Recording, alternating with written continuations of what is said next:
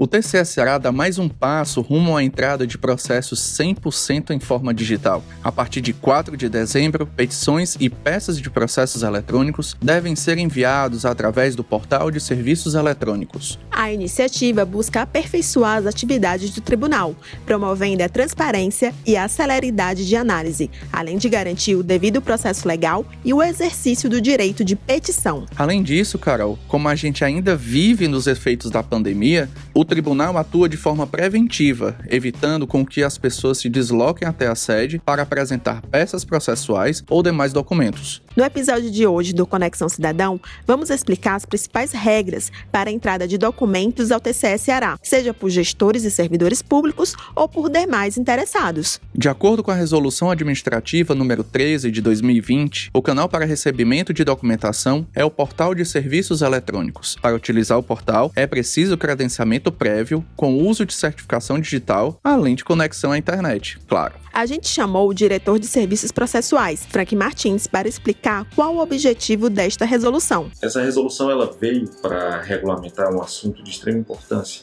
que é a entrada de documentos no tribunal a forma como esses documentos vão entrar no tribunal. Ela faz a distinção, primeiro, entre processos físicos e processos eletrônicos né, a forma como devem entrar caso os processos sejam físicos e a forma como devem entrar caso os processos sejam eletrônicos. O segundo ponto tratado nessa resolução é a conversão dos processos físicos para o meio eletrônico. Qual a diferença, Frank, da entrega de documentos que já estão sendo movimentados em formato eletrônico daqueles processos que ainda estão em papel? Os processos que ainda tramitem no meio físico, como é a forma de entrega desses documentos? A forma tradicional, no protocolo do tribunal. A pessoa chega com sua petição, faz a entrega, faz, recebe o protocolo, as peças serão numeradas, carimbadas, colocadas dentro dos autos físicos e etc. Também pode ser, as peças podem ser encaminhadas por via postal, tá? como já vinha acontecendo já há muito tempo. No caso dos processos eletrônicos, é a grande novidade. O que, é que vai acontecer no caso dos processos eletrônicos? Eles so, ah, somente receberão peças encaminhadas exclusivamente pelo meio eletrônico, né? salvo algumas raras exceções. E o que, é que isso significa?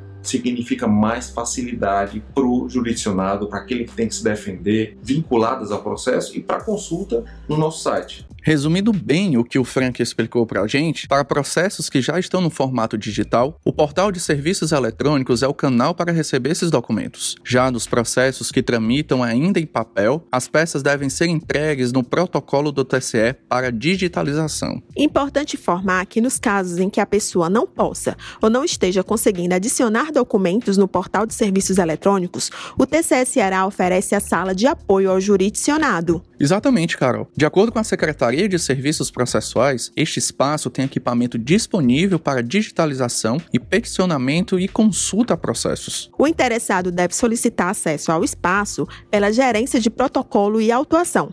A sala tem capacidade máxima de duas pessoas. A Resolução Administrativa número 17 de 2020 também define a forma de conversão para o meio eletrônico dos documentos e processos em papel. Frank Martins ainda aborda os principais benefícios desse processo de digitalização. Primeiro é você pegar esse legado de processos físicos que ainda existe no tribunal e transformar eles em processos eletrônicos. Quais são os benefícios disso?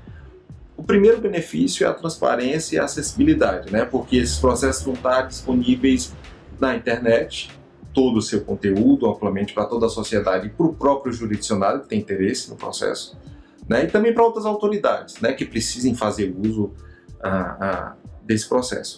Claro que nós estamos falando só de processos que não sejam, não sejam sigilosos, como as denúncias, por exemplo, né? em que a gente precisa preservar a identidade da parte denunciante. Se você ainda ficou com alguma dúvida, o TCS Ceará oferece aos usuários os canais da ouvidoria. É possível mandar o um e-mail para ouvidoria@tce.ce.gov ou você pode ligar para o 85 3212 2222. Na descrição do episódio tem um link para acessar o portal de serviços eletrônicos. Essa foi mais uma edição do Conexão Cidadão, podcast oficial do TCS Ceará. A produção é da Assessoria de Comunicação. Até a próxima. Até a próxima.